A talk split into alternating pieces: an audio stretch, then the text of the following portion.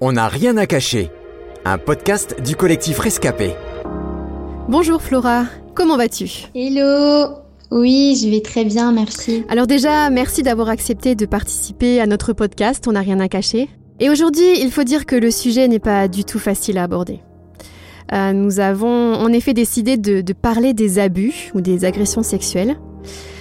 Selon une enquête publiée en 2016, euh, environ 600 000 femmes pour 200 000 hommes seraient victimes de violences sexuelles chaque année. Alors si tu es là aujourd'hui, c'est malheureusement parce que tu as fait un jour partie de ces victimes. Peux-tu nous dire quel âge tu avais lorsque ça s'est passé? Alors effectivement, j'ai été abusée. On peut même considérer que c'était une agression sexuelle. Et euh, j'avais 14 ans. D'après cette même étude, il paraît qu'un tiers des violences sexuelles se passent dans le cercle familial. Est-ce que ça a été ton cas? Donc non, heureusement, ça n'a pas été mon cas. C'était un gars que je ne connaissais pas vraiment. Comme dans tous les chocs traumatiques, il paraît qu'il y a un avant et un après. Peux-tu nous dire comment tu as vécu l'après, toi? Qu'est-ce qui a changé en toi? Quelles ont été, selon toi, les conséquences de cette agression? Je n'arrivais plus à me doucher ou me regarder dans le miroir sans pleurer. J'ai commencé à faire des cauchemars, bien sûr. Je revoyais la scène sans cesse. Je me rabaissais beaucoup aussi. J'avais plus du tout d'estime de moi-même. Je me sentais sale, je me sentais moche, horrible. Et puis concernant les autres, euh, je mettais tous les hommes dans le même panier. Euh, pour moi, c'était tous les mêmes. J'avais de la haine pour eux, même s'ils ne m'avaient rien fait même que je les connaissais pas. Bah, tous les la jante masculine en fait, j'avais la haine contre eux. Euh, et me concernant, du coup, bah, j'ai commencé à vraiment me renfermer sur moi-même, euh, avoir un cœur dur. J'étais souvent agressif, colérique, euh, alors que c'était pas le cas avant. Et puis, je suis aussi devenue très addict à toutes sortes de séries parce que je voulais oublier ce que j'avais pu subir. D'après une autre étude, il semble que seulement 10% des femmes victimes d'agressions sexuelles portent plainte. Fais-tu partie de ces 10% Donc non, je n'ai pas porté plainte, euh, mais trois ans après mon agression, j'ai décidé d'aller au commissariat et j'ai pu poser une main courante. Voilà, donc c'était déjà un très grand pas et ça m'a libérée d'un poids. Et selon toi, pourquoi les victimes se taisent? Euh, pourquoi les victimes se taisent? Moi, je pense que les victimes ne portent pas plainte parce que souvent, elles ont l'impression que c'est elles les fautifs. Euh, personnellement, j'ai pas porté plainte sur le coup parce que je minimisais ce qu'il s'était passé.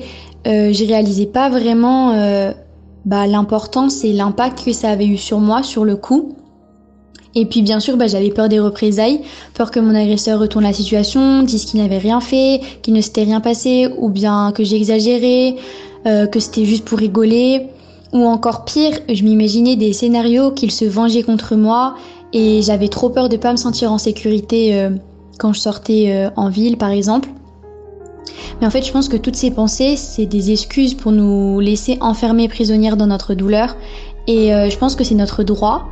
Et c'est nécessaire pour tourner la page, pour beaucoup. Et je pense que tout le monde euh, devrait euh, bah, aller au commissariat, de poser au moins une main courante pour notre guérison. Aujourd'hui, peux-tu dire que tu es guérie Aujourd'hui, oui, euh, je peux dire que je suis sur le chemin de la guérison. Je pense qu'il reste encore sûrement quelques séquelles. Mais euh, ce qui m'a énormément aidé, c'est ma foi. Donc euh, moi, je suis chrétienne.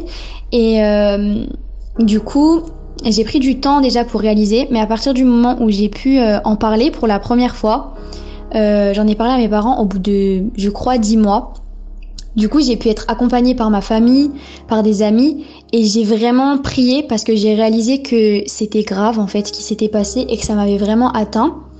Et donc euh, depuis que j'ai commencé à prier, Dieu vraiment, il, me guérit de jour en jour. Aujourd'hui, je ne fais plus du tout de cauchemars, euh, depuis un moment quand même. Euh, je ne vois plus du tout tous les hommes comme des loups. Je les mets pas tous dans le même panier. J'ai plus de haine. Et euh, aujourd'hui, je me sens même prête à aimer un homme alors que ça m'était impossible euh, auparavant. Euh, Dieu m'aide aussi à m'accepter comme je suis. Ce qui s'est passé, ça ne définit pas ma valeur et ça ne définit pas ta valeur. Euh, J'aurai toujours le souvenir dans ma tête, bien sûr, mais quand j'en parle, ça ne me fait plus mal. Je suis heureuse, je, je suis plus tourmentée par ce que j'ai subi. Et pour moi, euh, ça c'est vraiment, euh, c'est vraiment grâce à Dieu, quoi. Finalement, dans ton histoire, quel a été le moyen de te reconstruire? Donc, euh, bah, comme je l'ai dit avant, ce qui a permis que je me reconstruise, c'est ma foi. C'est vraiment Dieu qui a pris soin de moi en mettant les bonnes personnes sur mon chemin et en enlevant toutes les pensées négatives que j'avais sur les autres et sur moi-même. Il m'a montré quelle était mon identité, qui j'étais. Et euh, je sais aujourd'hui que j'ai de la valeur à ses yeux et c'est ce qui est le plus important pour moi. Alors pour finir, si tu devais donner un conseil à celles et ceux qui ont vécu la même chose que toi, que leur dirais-tu? Euh, Si j'avais un conseil à donner, c'est d'en parler à quelqu'un en qui tu as confiance. Euh, la plainte aussi, euh, ou poser une main courante, ça permet de libérer un poids, comme j'ai dit avant, et c'est un droit. Et j'aimerais te dire, n'oublie pas que tu es la victime et que c'est pas toi le ou la coupable dans cette histoire. Mais surtout, je te conseille aussi de te confier à Dieu parce que c'est le meilleur ami qui existe. Il ne te décevra jamais. Il ne m'a pas déçu et il m'a même sauvé. Je pense que j'en serais pas arrivée là si euh, il ne m'avait pas aidé aujourd'hui.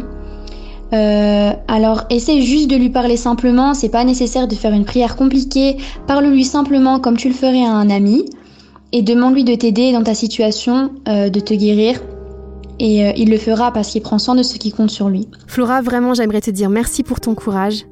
Merci d'être sortie du silence et d'avoir parlé pour tous ceux qui se taisent. Merci à vous. C'était On n'a rien à cacher, un podcast du collectif Rescapé produit par Trésor Média.